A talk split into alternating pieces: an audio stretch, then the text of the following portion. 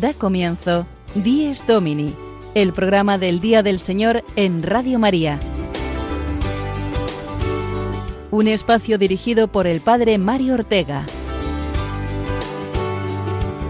Un tiempo para compartir la alegría del discípulo de Cristo que celebra la resurrección de su Señor.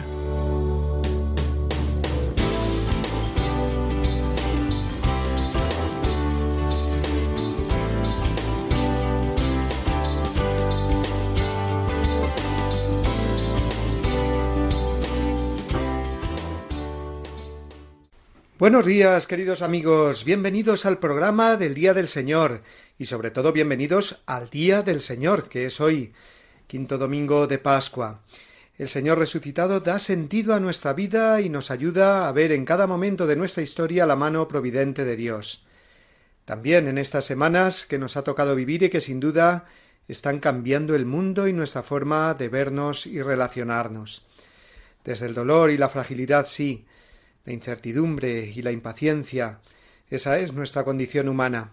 Por eso cada domingo es una bocanada de aire fresco para nuestra alma, porque el día del Señor nos muestra a Jesucristo resucitado como Señor de nuestros días, el buen pastor, como escuchábamos el domingo pasado y durante toda la semana. Tanto en la escalada como en la desescalada, en cuaresma o en pascua, en casa o saliendo ya a pasear o a hacer deporte, el Señor está a nuestro lado.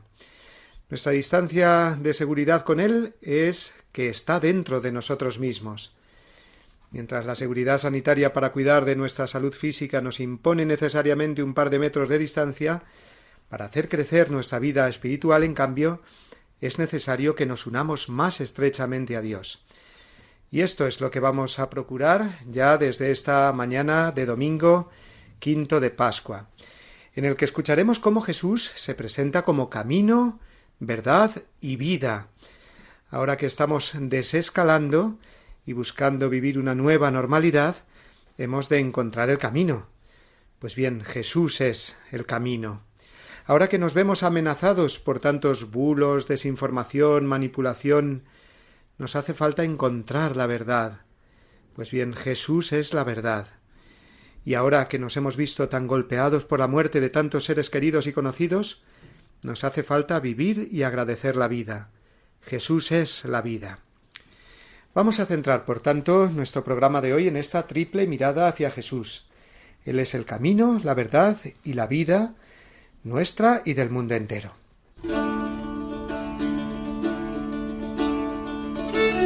También vamos a recordar al grandísimo santo que se celebra hoy 10 de mayo, San Juan de Ávila, que es el patrón de todos los sacerdotes de España. E igualmente tendremos ocasión de conocer algunas preciosas iniciativas en el mundo de Internet que han ido surgiendo a raíz de la pandemia. Contaremos, eh, como siempre, con la anécdota semanal del Padre Julio Rodrigo y escucharemos las palabras del Papa Francisco en su ciclo de catequesis de cada miércoles. Todo ello junto a muchos testimonios vuestros que nos han ido llegando a lo largo de la semana y que tendremos el gusto de escuchar. Todo ello, digo, tendrá cabida en nuestro programa de hoy. Pero dejamos que sea Dios mismo el primero que nos hable esta mañana a través de su palabra. Es el Evangelio de este domingo quinto de Pascua, el capítulo 14 de San Juan.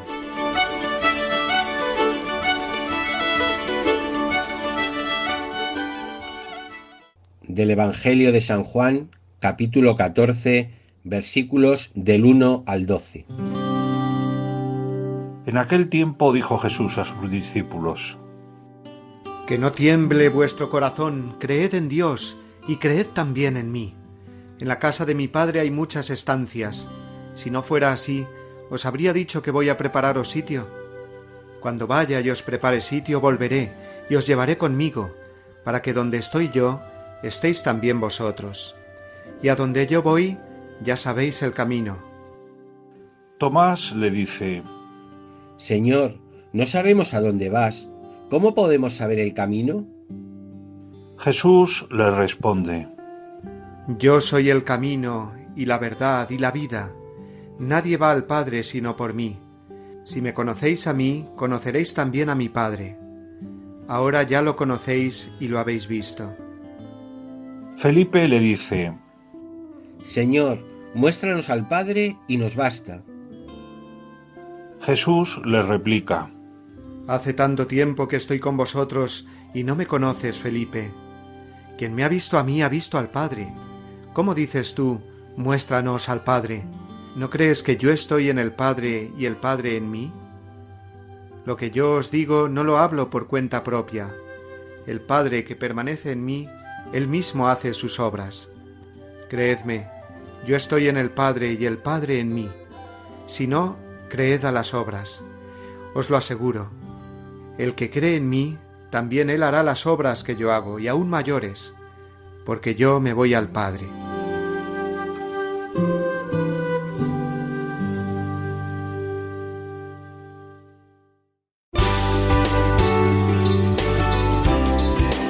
Días Domini, el programa del Día del Señor en Radio María.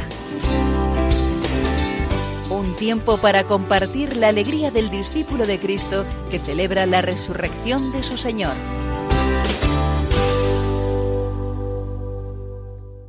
Una advertencia vamos a hacer antes de continuar el programa y es que muchos de los testimonios que vais a escuchar han sido grabados durante la semana pasada y por lo tanto antes de que se estableciera el cambio o no de fase en algunas comunidades autónomas o provincias. Así que valga esta advertencia para advertir que ha sido un poco difícil dirigirnos a toda España sabiendo que algunas zonas van a entrar en otra fase mañana y otras continúan o continuaremos en la misma. Así que esperando la comprensión por vuestra parte, continuamos ahora nuestro programa. Voy a seguir una luz en lo alto, voy a oír una voz que me llama, voy a subir la montaña y estar aún más cerca de Dios y rezar. Voy a gritar y este mundo me. Voy a subir una montaña y estar aún más cerca de Dios. Es la canción de Roberto Carlos, ya antigua, tanto más que el Resistiré que nos ha acompañado durante eh, los últimos dos meses. Es curioso cómo hemos echado todos mano a canciones antiguas durante esta pandemia, tal vez eh, por la nostalgia, no sé.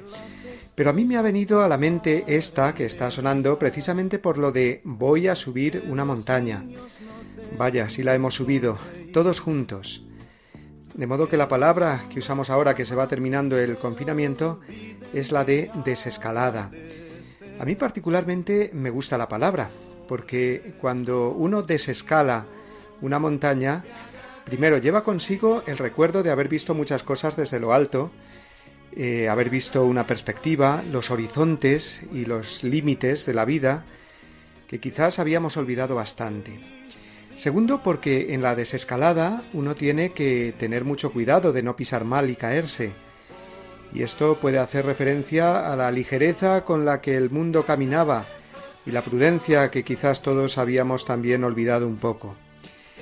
Y tercero, porque cuando uno desescala, lo que va buscando es el camino llano al pie de la montaña que lo lleve a su pueblo o ciudad. Y fijaos lo que sigue cantando Roberto Carlos. Por más que sufra, te agradezco Señor, también se lloro. Te agradezco Señor por entender que todo eso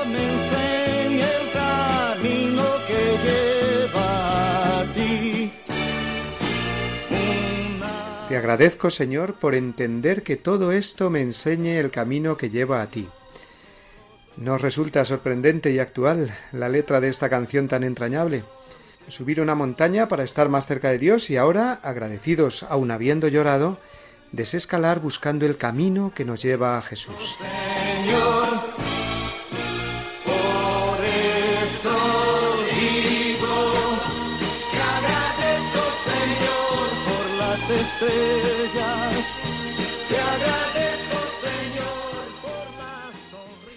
Al final del programa, si os parece, la volvemos a oír entera, esta canción, porque me parece un precioso himno ahora que queremos encontrar el camino hacia lo que llaman la nueva normalidad. Eh, el camino es Jesús, que es siempre nueva normalidad. Nuevo porque está resucitado y nos enseña la nueva norma, es decir, el mandamiento nuevo del amor. Ojalá la nueva normalidad sea la norma nueva del Evangelio. Amaos los unos a los otros como yo os he amado.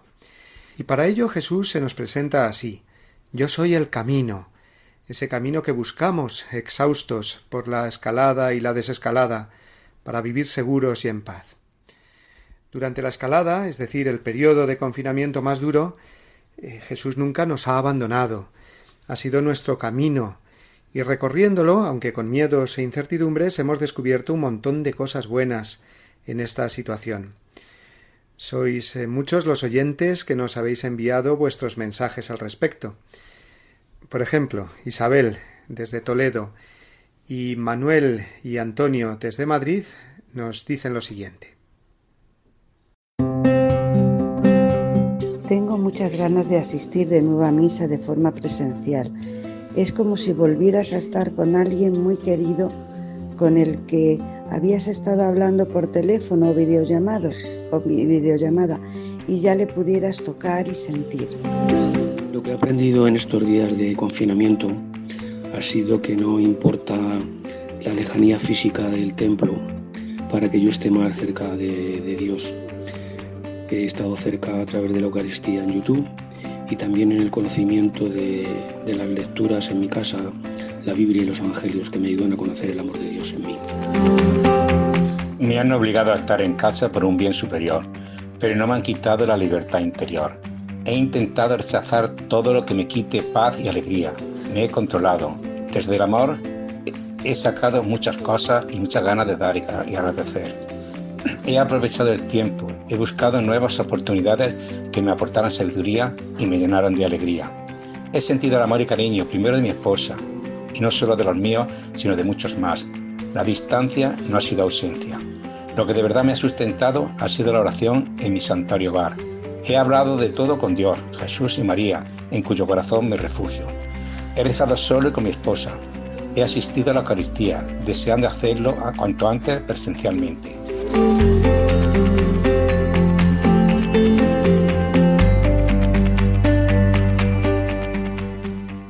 Será poco a poco, paciencia. Ya sabemos que habrá limitaciones de aforo, al principio el 30% y la siguiente fase el 50%, y que sigue la dispensa del precepto dominical para personas mayores o enfermas. Nos tenemos que ayudar mucho todos. Cuando se baja una montaña empinada, decíamos, hay que tener mucho cuidado, y sobre todo si se desciende en grupo, porque al caer uno puede hacer caer también a los demás. Por eso, como cristianos responsables, eh, nuestros obispos nos piden que respetemos al máximo las normas eh, que se dirán en las parroquias. Podremos recibir ya al Señor en la Eucaristía, pero no lo hagamos pensando solo en nosotros mismos, a codazos, por decirlo así. Las normas de distanciamiento, las que indiquen para recibir la comunión, para entrar o salir, la limitación del aforo al principio, todo ello sin duda conllevará incomodidades, pero tenemos que ayudarnos, como digo, para evitar que un deseo grande de recibir al Señor, el demonio y nuestra impaciencia lo conviertan en faltas de caridad con el prójimo. Jesús está más contento y deseoso aún que nosotros mismos de entrar de nuevo en nuestro corazón a través de la Eucaristía y de la confesión sacramental. También nos habéis manifestado en vuestros mensajes estos deseos vivos de volver a recibir a Jesús después de tantas comuniones espirituales y actos de contrición. Escuchamos ahora los que nos llegan desde Villanueva de la Jara, en Cuenca, desde Valencia, desde Santander y desde Madrid. El que se abran otra vez las, las iglesias, que no se han cerrado, el que oigamos misa, eso es lo que te llena, es lo que te hace, el, es todo. La verdad es que he echado de menos no poder comulgar y también no confesarme. Me ha ayudado mucho todas las tardes rezar el rosario con el seminario, con los seminaristas de Cuenca. Sí, tengo muchas ganas de salir del confinamiento y poder volver a, compartir mi fe con mis alumnos, mi alegría, con la gente, con toda la gente que conozco y, también estoy deseando construir una sociedad muchísimo menos egoísta, por supuesto. Yo creo que esto nos va a ayudar para conseguirlo. Ahora empieza el alma a comer y no hay nada como una buena confesión ¿eh? y verdadera y una buena comunión. Para empezar, la desescalada. Hay que empezar la escalada al cielo. Quizás sí que valore ahora más la confesión, porque el querer confesarte y no encontrar la posibilidad de hacerlo es triste. Te das cuenta de lo necesario que es para uno mismo.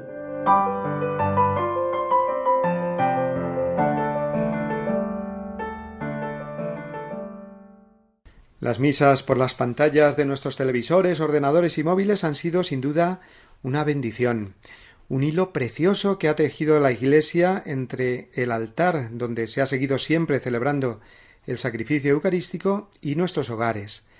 Me decía una persona ayer eh, mi marido no iba a misa, pero mira por dónde la misa ha venido estos días a él y ahora está deseando de poder ir a la iglesia. Bueno, pues además eh, de los canales de televisión, ya sabemos que cientos de parroquias están o estamos retransmitiendo las misas por Internet, además de adoraciones, rosarios, charlas, etc.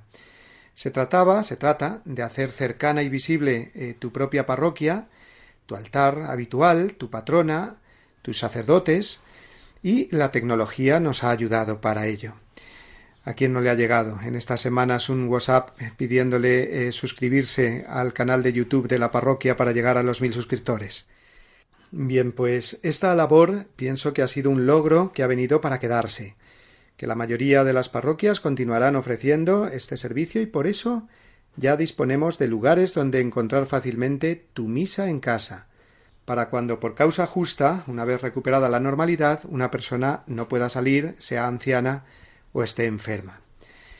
Álvaro Serrano es un seminarista de Toledo que ha creado la página web misaencasa.com y él nos explica cómo surgió esta iniciativa para encontrar fácilmente las parroquias que retransmiten sus celebraciones a través de Internet. Bueno, pues la, web, la web Misa en Casa, nace con, una necesidad.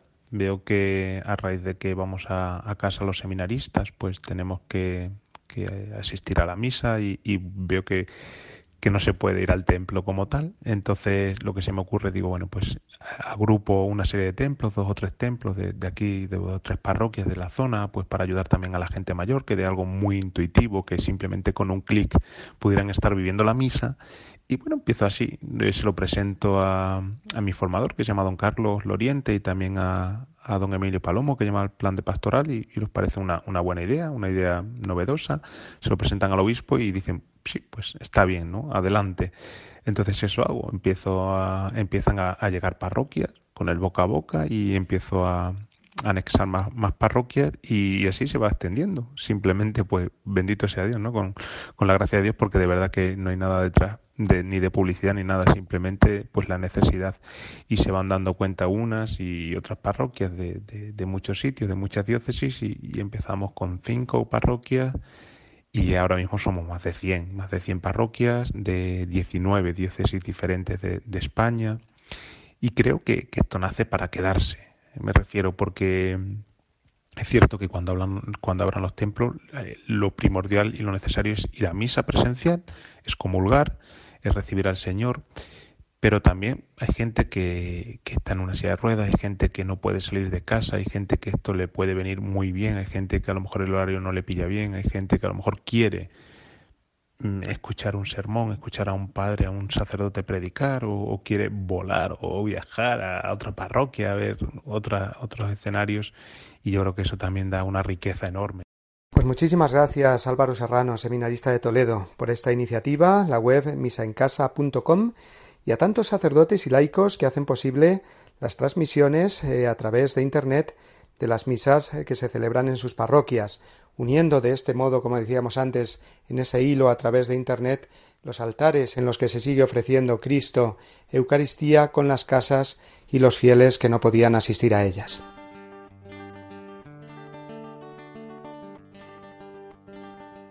A todos ellos va ahora dedicada esta canción eh, que nos anima a seguir a Cristo, que es el camino, y ahora en esta nueva etapa que se nos va abriendo, a presentar el amor de Dios sin miedo y salir al encuentro de todos aquellos que más lo necesiten.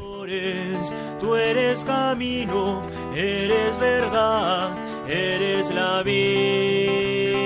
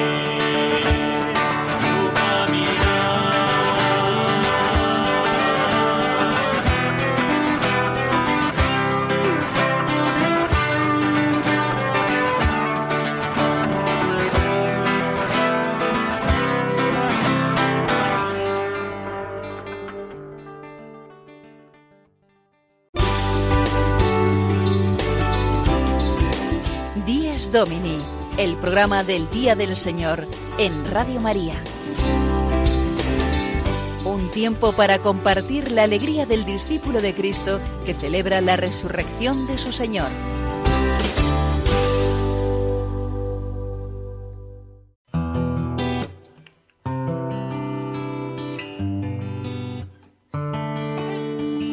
En estos momentos de paralización de muchas actividades, Radio María no ha interrumpido su misión, sino que sigue orando y acompañando con la luz del Evangelio a millones de personas en el mundo entero, para lo cual estamos haciendo un gran esfuerzo por mantener e incluso potenciar nuestra programación, a pesar de nuestros reducidos recursos. Por ello, os pedimos más que nunca oraciones por el personal y voluntarios de Radio María, para que la Virgen proteja su radio y podamos seguir realizando nuestra labor. Por otro lado, dado que Radio María no tiene más ingresos que los donativos de sus oyentes, a pesar de las dificultades de muchos en estos momentos de crisis, confiamos en que quien tiene más posibilidades supla con una aportación más generosa lo que otros no pueden dar ahora.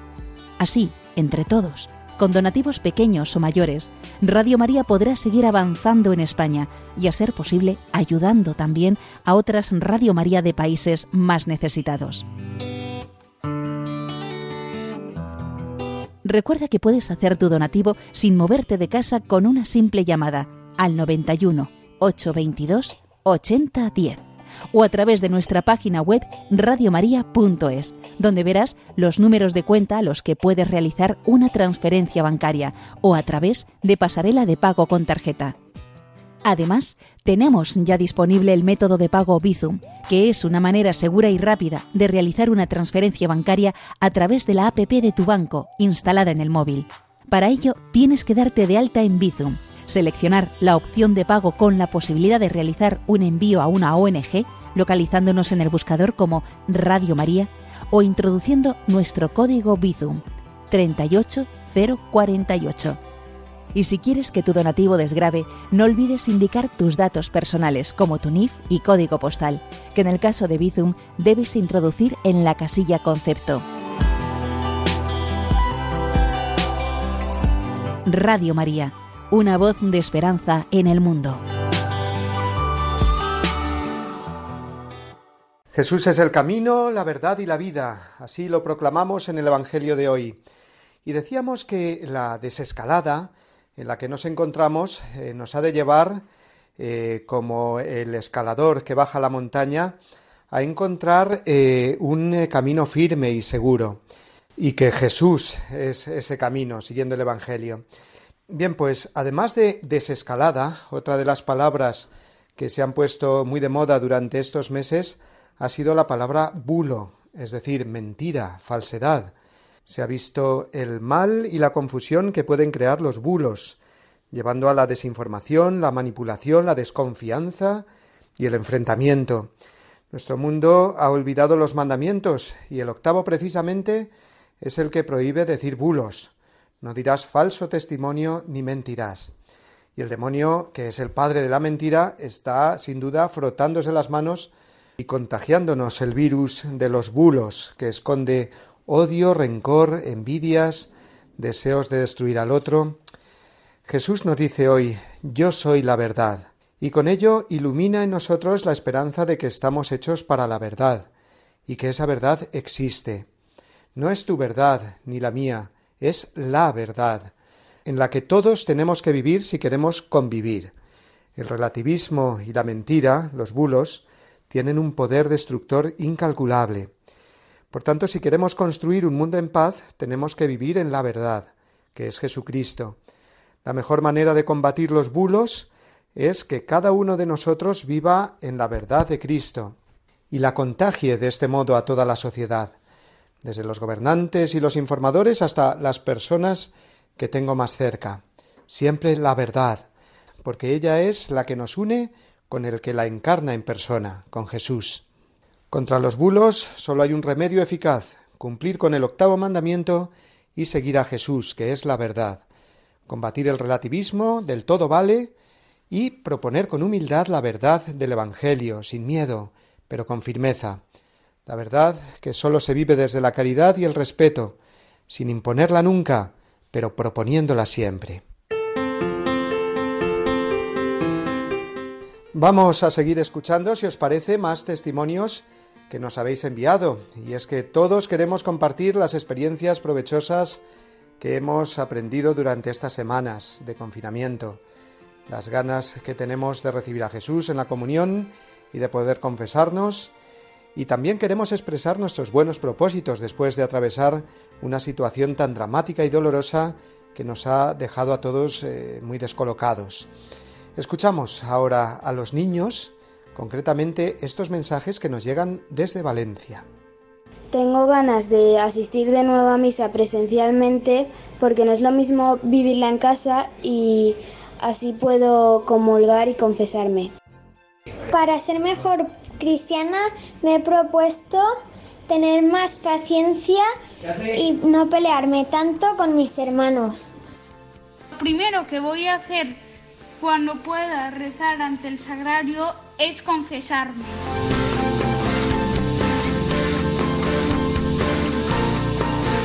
Y ahora otra niña, Claire, eh, de 13 años, que se estaba preparando para recibir juntos el bautismo, la comunión y la confirmación en Pozuelo de Alarcón, Madrid.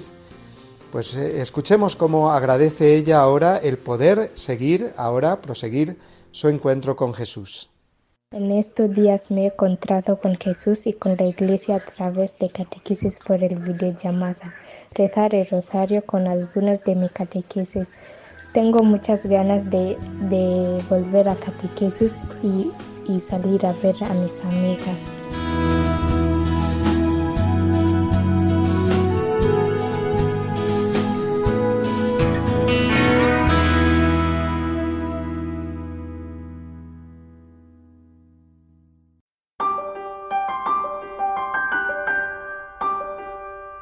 Quédate con nosotros, la noche está cayendo.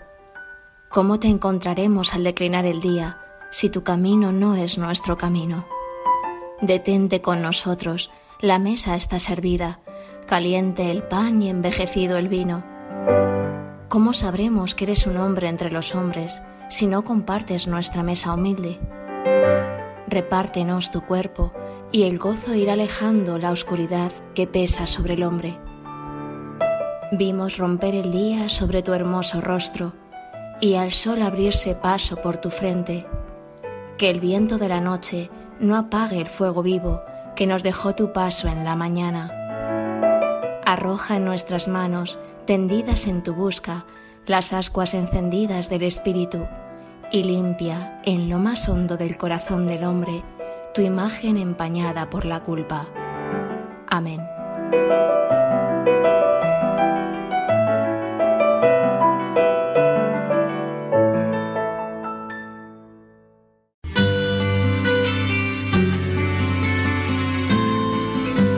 El domingo desde mi parroquia. Una reflexión a cargo del Padre Julio Rodrigo.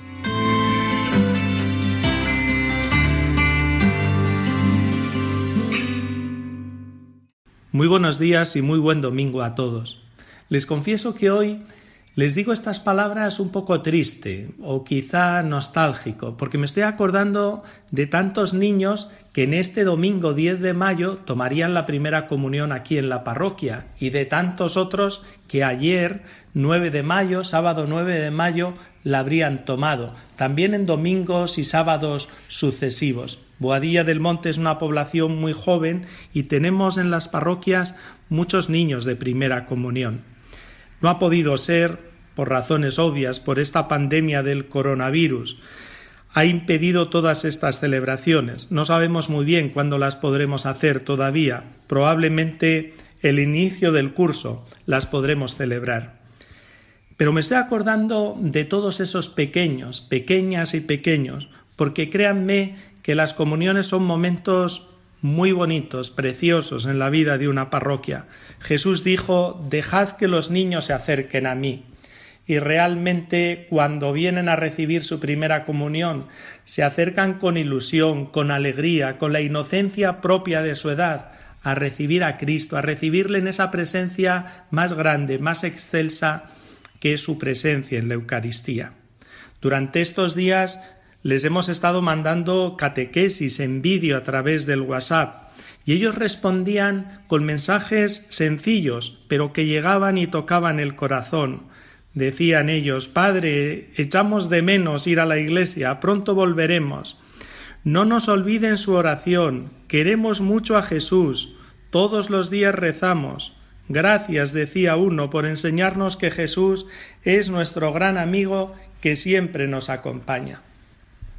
Algunos, y todos lo escuchamos, son críticos con estas celebraciones, las desprecian pensando que son actos sociales, que solo están preocupados los niños y sus familias de los regalos, de las comidas y que por tanto sirven para poco. Pero miren, no, no estoy convencido de nada de esto. Puede que en algún caso suceda, pero en general no estoy nada convencido. Les cuento esta anécdota que me sucedió hace poco.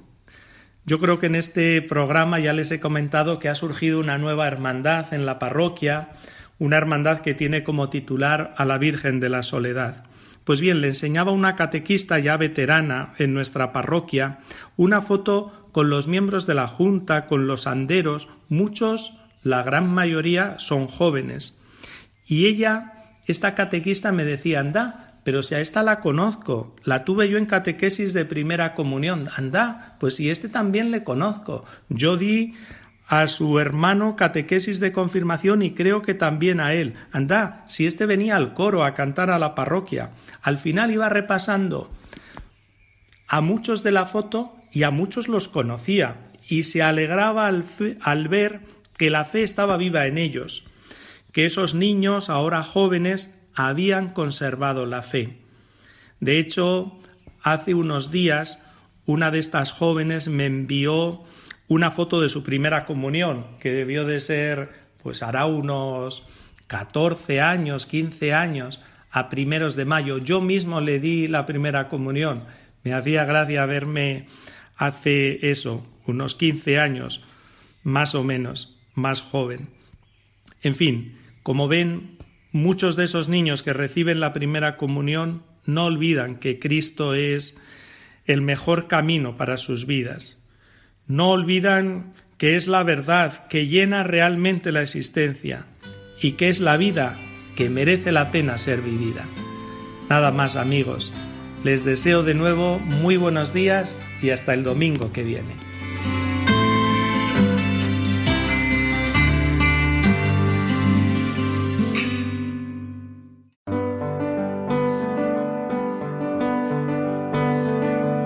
Tiempo de oración, tiempo de reflexión, tiempo de encuentro con uno mismo y sobre todo con Dios. Estos han sido los mensajes que más se han repetido durante estos días y muchos de los cuales hemos compartido con vosotros. Vamos a hacerlo ahora con los dos últimos que nos quedan, que son de dos jóvenes, Carla desde Valencia y Laura, una joven madre y catequista de Madrid. La mayor enseñanza que he aprendido estos días es el aprender a, parar, a parar y, pensar, mm, reinventarte, porque hemos conocido cosas de nosotros mismos que ni siquiera sabíamos que estaban ahí. Y, y realmente conocer qué es la paciencia que tan importante ha sido en estos días. Durante estos días de confinamiento he podido rescatar tres enseñanzas. Primero, el valor de los sacramentos como signos visibles, corpóreos de Dios en nuestras vidas y, que nos ayuda a, vivir en, comunión con la Iglesia. Segundo, mm, pues que Dios no es un sacramento. Y explico esto. Eh, me he dado cuenta que, que si no tengo una verdadera relación personal con Él, los sacramentos no, no, me sirven, en, tanto y cuanto se quedan en simples signos, en simples hábitos que, pueden ayudarme o bien a callar mi conciencia o incluso a vivirlos como un club social, ¿no? una manera de relacionarme con otras personas. Y, y, eso es lo que, esa es la segunda enseñanza que me ha, que me ha aportado este tiempo, que, Dios no es un sacramento y que necesito realmente una relación con Él. Y el tercero, pues la necesidad que tengo de la comunidad, de vivir mi fe en comunidad. Y, el poder conectarme a través de, los distintos medios que, que, la parroquia nos ha puesto en nuestras manos, pues me ha ayudado a vivir esa comunidad y a sentir esa necesidad de vivir mi fe con, con los demás. Es domingo quinto de Pascua, 10 de mayo, y en esta fecha todos los años celebramos los sacerdotes en España a nuestro santo patrón, San Juan de Ávila, santo español del siglo XVI y doctor de la Iglesia, maestro de espiritualidad y consejero de muchos otros santos, como Santa Teresa, San Ignacio, San Juan de Dios, todo un modelo de santidad, San Juan de Ávila, especialmente modelo sacerdotal. Por eso os invito a que felicitéis hoy a vuestros sacerdotes y sobre todo pedid para que tengamos ese celo apostólico y amor al Señor que caracterizó a San Juan de Ávila, conocido también como el apóstol de Andalucía. Todos los años los sacerdotes de cada diócesis nos reunimos en este día con el obispo y pasamos un día de convivencia, en el que se homenajea a los que cumplen 25 o 50 años de sacerdocio. Bien, pues este año no podemos hacerlo, lógicamente, de momento. Y por ello, eh, permitidme que comparta ahora con los hermanos sacerdotes que a esta hora están escuchando Radio María los sones de un canto con el que veneramos a San Juan de Ávila, un himno precioso que resuena en cada diócesis entonado por los sacerdotes en este día.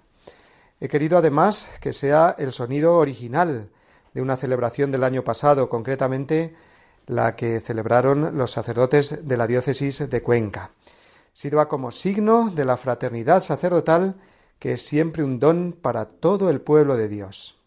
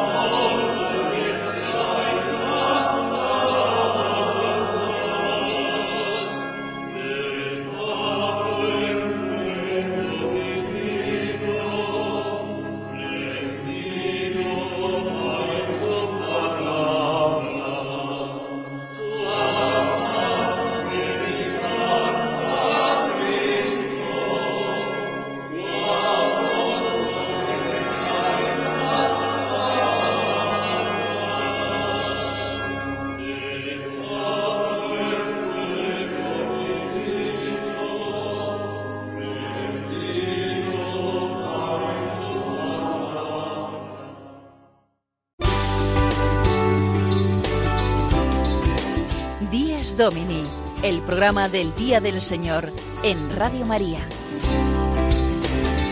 Un tiempo para compartir la alegría del discípulo de Cristo que celebra la resurrección de su Señor.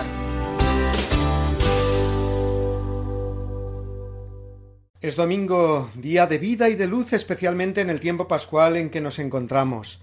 La alegría de la resurrección nos hace mirar con esperanza nuestro mundo y nuestra historia, aunque estemos atravesando este momento de gran prueba y sufrimiento para toda la humanidad. Una de las noticias que se repiten cada día desde hace ya dos meses es el número diario de fallecidos a causa del coronavirus. Son ya más de veinticinco mil los muertos en España, según las cifras oficiales, entre los cuales ya se acumulan muchas personas cercanas a cada uno de nosotros.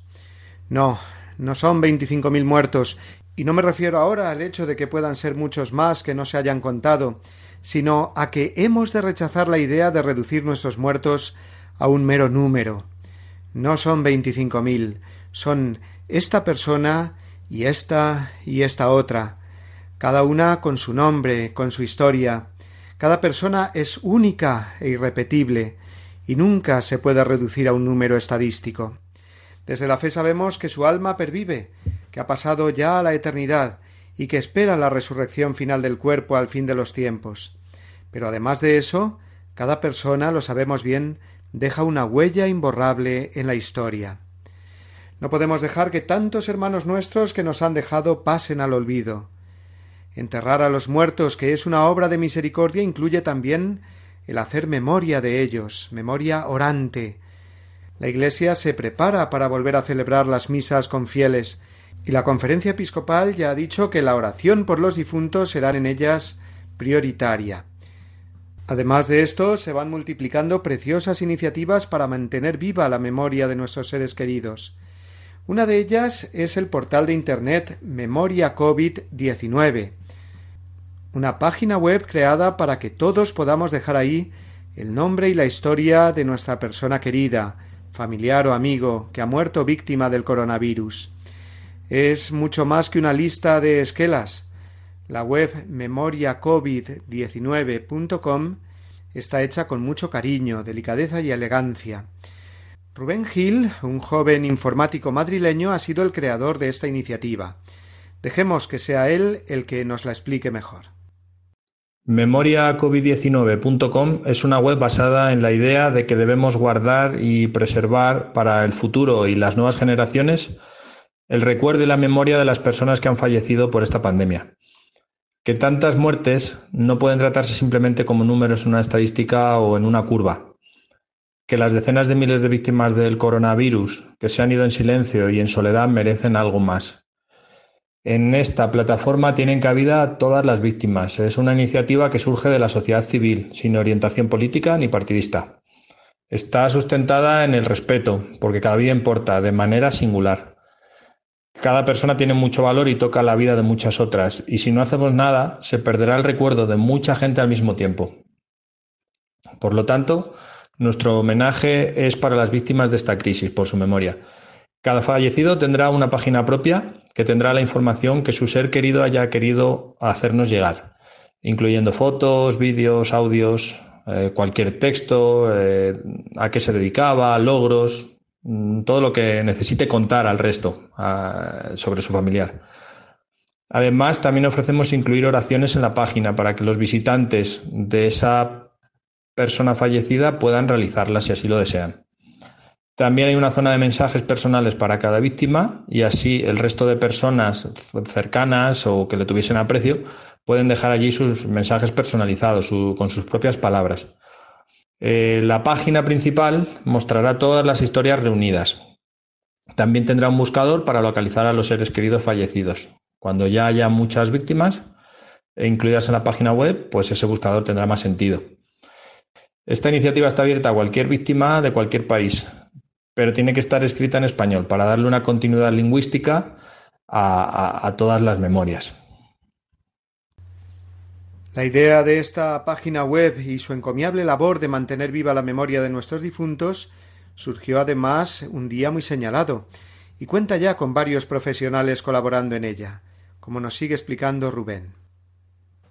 La inspiración para crear memoriacovid19.com me llegó al despertar el pasado domingo de resurrección. Yo ya tenía en la cabeza la intención de ayudar, pero no sabía bien cómo. Veía a otra gente fabricando mascarillas o a camioneros y repartidores llevando comida a domicilios de familias que lo necesitaban, o a sanitarios y psicólogos ayudando de forma voluntaria a las víctimas y a sus familias. Es decir, veía muchas iniciativas bonitas y yo quería mm, incluir alguna y no sabía bien el qué hacer. Entonces, como soy desarrollador web, me planteé preparar una web para, para preservar la memoria de cada víctima del coronavirus. Y como en todo proyecto que se precie, una persona no consigue mucho. Así que busqué un equipo mm, de buenas personas cuyo único requisito fue que ofrecieran su ayuda de forma voluntaria y desinteresada. Y como por suerte estoy rodeado de buena gente y mucho talento, pues no pasaron muchos días hasta completar eh, un, un equipo de especialistas muy variado. Por ejemplo, tenemos a una psicóloga que ayuda con la forma de pedir la información, la estructura que tiene la web y consejos sobre cómo ayudar en el luto y en el duelo a los familiares y amigos.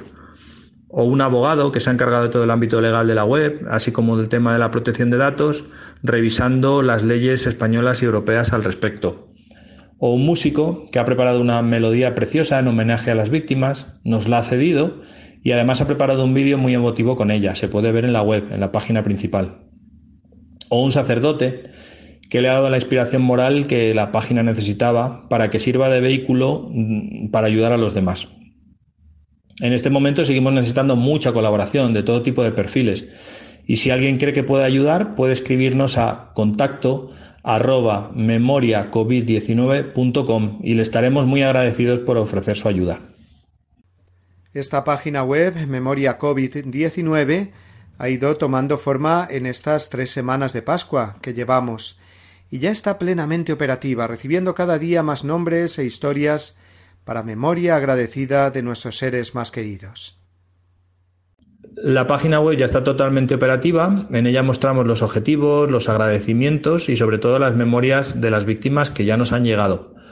Los oyentes que lo crean oportuno pueden enviarnos su historia a través del correo o de un formulario que hemos habilitado en la página, al que se accede a través del botón de la cabecera que se llama Comparte su memoria. Es un formulario sencillo, está realizado a través de Google y las preguntas son guiadas para incluir toda la información que cada autor quiera darnos. Cuando la historia nos llega, un editor voluntario de los que trabajamos para la página se hace cargo de ella y la publica en la web. También informa al familiar o al amigo que haya escrito la historia de que ya está disponible. Ese mismo autor que nos suministra la historia será también quien valide los comentarios que lleguen a su ser querido en su página particular antes de ser publicados. Así evitamos informaciones erróneas o malintencionadas. No existe la posibilidad de que la web se utilice para menospreciar a un ser querido. Los controles que pasará, la información son seguros y fiables. Y como han pasado pocos días de su puesta en funcionamiento, aún hemos recibido pocas historias. Todas las que recibimos ya se pueden ver en la web. Y repito, memoriacovid19.com, todo seguido. Pues bien, gracias a Rubén Gil y a todos los colaboradores que trabajáis en la web memoriacovid19.com. Todo junto y el 19 escrito en número, memoriacovid19.com. Es una muestra más de lo hermoso que podemos hacer el mundo cuando ponemos nuestros talentos e iniciativas para el bien de la persona humana de los vivos y de los difuntos.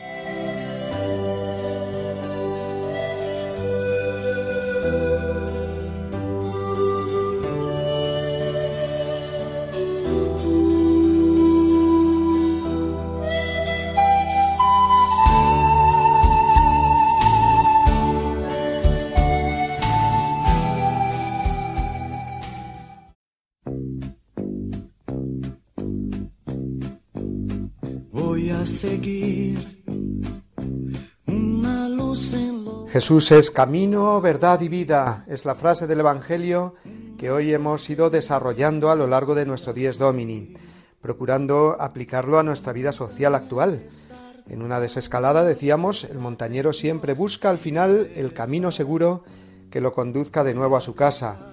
Pues bien, Jesús se presenta como el camino. Entre tantos bulos o verdades a medias con que nos sentimos desinformados y manipulados, Jesús nos dice hoy, yo soy la verdad. Y ante el hecho dramático de la muerte, que nos ha tocado tanto y tan de cerca, durante esta pandemia Jesús se define yo soy la vida.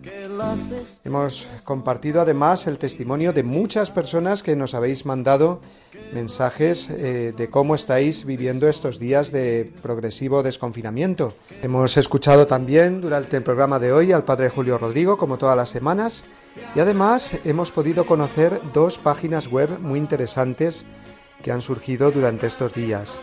La creada por Álvaro Serrano, misaencasa.com, con la que podemos acceder a todas las parroquias que retransmiten su misa a través de las redes sociales, y la página Memoria COVID-19, con la que Rubén Gil, su creador, nos ha explicado cómo podemos recordar a nuestros difuntos, dejando constancia en esa página de nuestro afecto, de nuestro reconocimiento y de nuestra oración ante nuestro ser querido. Recibido una bendición enorme, tamaño familiar, con el deseo de que paséis una santa y feliz semana. Y nos volvemos a encontrar el domingo que viene, aquí a esta hora, para darnos de nuevo los buenos días en el Día del Señor. Te agradezco, Señor, por la sonrisa. Te agradezco, Señor, nuevamente agradezco, Señor.